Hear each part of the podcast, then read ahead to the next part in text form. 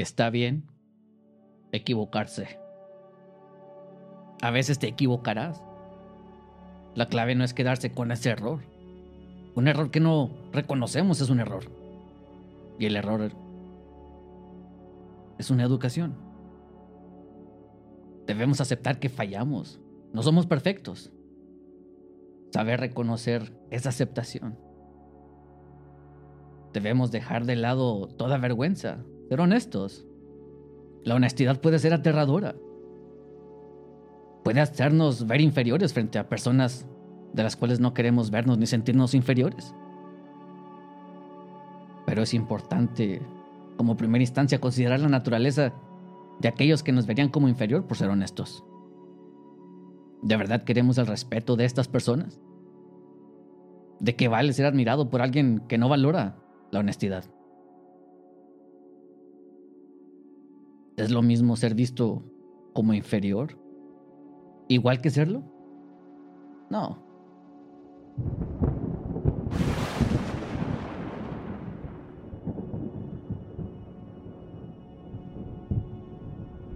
Entonces, si alguien nos ve como inferiores, solo tenemos que entender que es la percepción de una sola persona. Nada más. Ahí la culpa es de la persona por su ignorancia y no de nosotros. ¿Qué importa si otras personas no ven nuestras buenas cualidades? Las buenas cualidades son suficientes por sí solas. Todos aquellos que buscan la verdad te verán tal como eres y aquellos que no están dispuestos a ver la verdad no tienen interés en ser razonables. ¿Para qué desperdiciar energía en aquellos que no cambiarán? Hay una historia del rey persa Jerjes.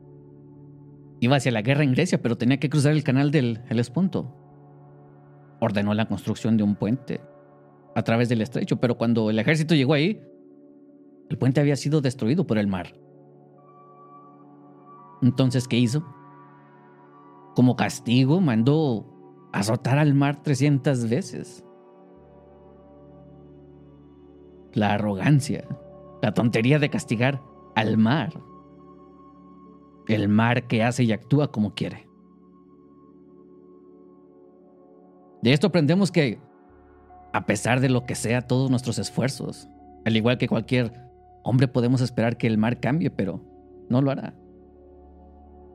Podemos odiar y castigar al mundo por sus acciones en nuestra contra, pero estaremos peleando en contra de algo completamente fuera de nuestro control. Algo completamente indiferente a nuestras opiniones. Es irracional. Nosotros como personas somos igual. Si a las personas les hace bien percibirnos como inferiores, ninguna cantidad de evidencia de lo contrario los hará cambiar de opinión. No es nuestra inferioridad lo que los tiene convencidos, sino sus propias inseguridades. El humano cree que todos son de lo peor para ellos mismos, poder sentirse mejor de sí mismos.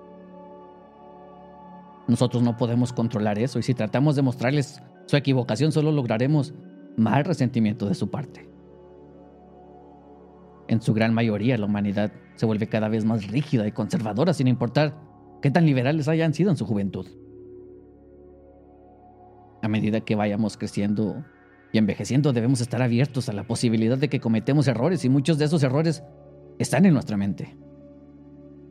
Habrá ocasiones en las que cometemos errores y los afectados nunca nos perdonarán y no podemos hacer nada.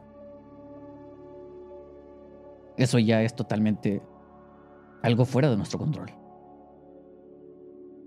Algo que nunca hacemos es crear una práctica de autocompasión y autoperdón. Sobre esto podemos aprender de Marco Aurelio, quien escribió. Observa constantemente quiénes son aquellos cuya aprobación deseas tener y qué principios gobernantes poseen. Porque entonces no culparás a los que te ofenden involuntariamente ni querrás su aprobación. Si miras a la fuente de sus opiniones y apetitos. Si estas personas que se niegan a perdonar son solo personas con valores bajos, entonces lo mejor será sacarlos de nuestras vidas. Séneca hacía este punto cuando escribió, algunas personas se jactan de sus defectos, ¿Puedes imaginar a alguien que cuenta sus defectos como méritos pensando en curarlos? Entonces, dentro de nuestras propias habilidades, demuestra tu propia culpa. Haz tus propias investigaciones sobre todas las pruebas en tu contra. Juega la primera parte como fiscal, luego como juez y finalmente como abogado de atenuantes.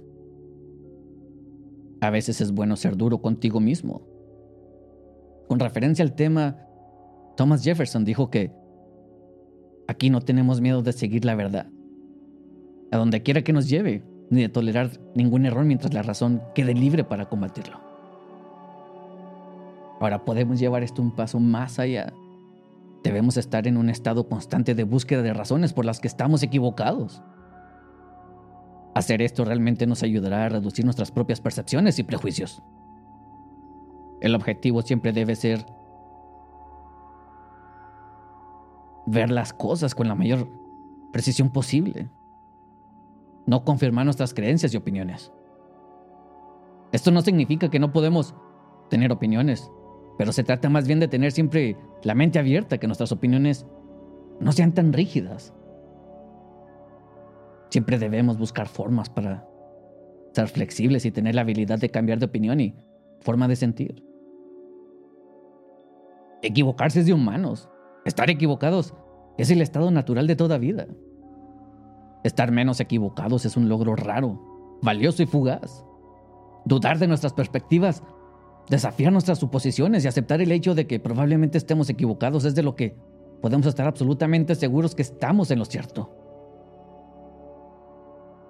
Lo mejor que podemos hacer es vivir una buena vida, no reprochar ni odiar a nadie, ni mostrar nuestra ignorancia, porque la ignorancia es lo que necesitamos para seguir aprendiendo. No es algo admirable el querer seguir aprendiendo. Después de todo, la educación es libertad. El hombre sabio no carece de mucha ignorancia porque el hombre sabio busca siempre seguir aprendiendo sin tener nada de tonto. Epicteto nos dice en una de sus lecciones que ¿cuál es el fruto de estas enseñanzas?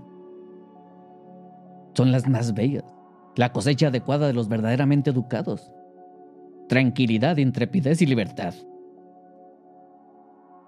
No debemos guiarnos de las masas que dicen que solo los libres pueden ser educados, sino a los amantes de la sabiduría que dicen que solo los educados son libres. Ahora, si todo sabio fue una vez y todavía es en parte tonto, entonces, ¿por qué un hombre debería temer ser visto como un tonto? Porque todos somos, en algún nivel,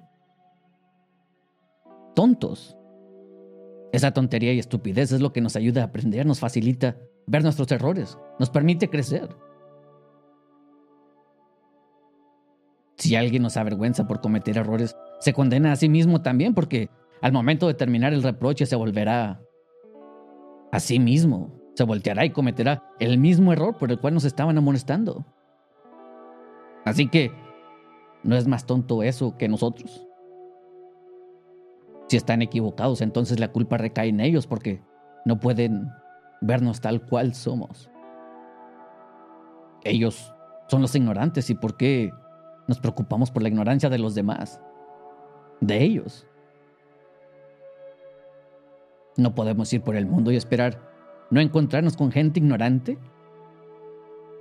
¿Por qué esperamos ser vistos como somos en un mundo en donde todo es humo y espejos? Vivimos en un mundo lleno de odio y mentiras.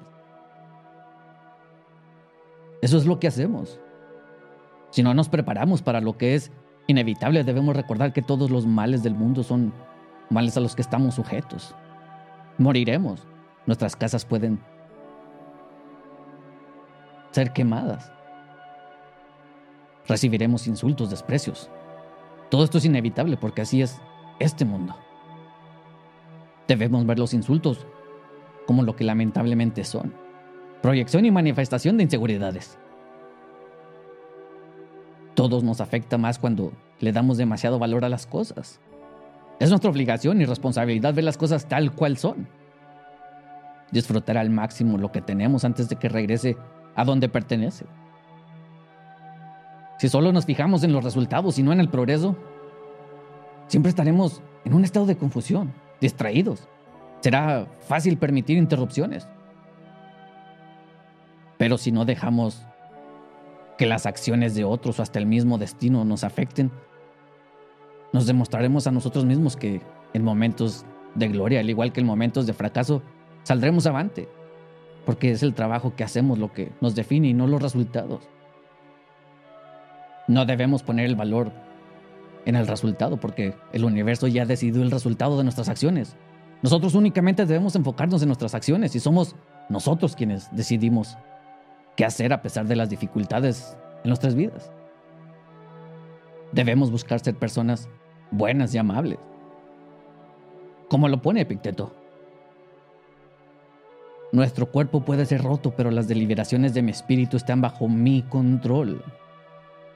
Mientras que el destino decide lo que sucederá con nuestras vidas, jamás podrá interferir y afectar nuestro espíritu, porque es lo único que de verdad nos pertenece por completo y no puede ser impedido por nadie más. ¿Y tú? ¿Te das permiso de perdonarte? ¿Ya te perdonaste? Hazlo. Perdónate y perdónalos a ellos también.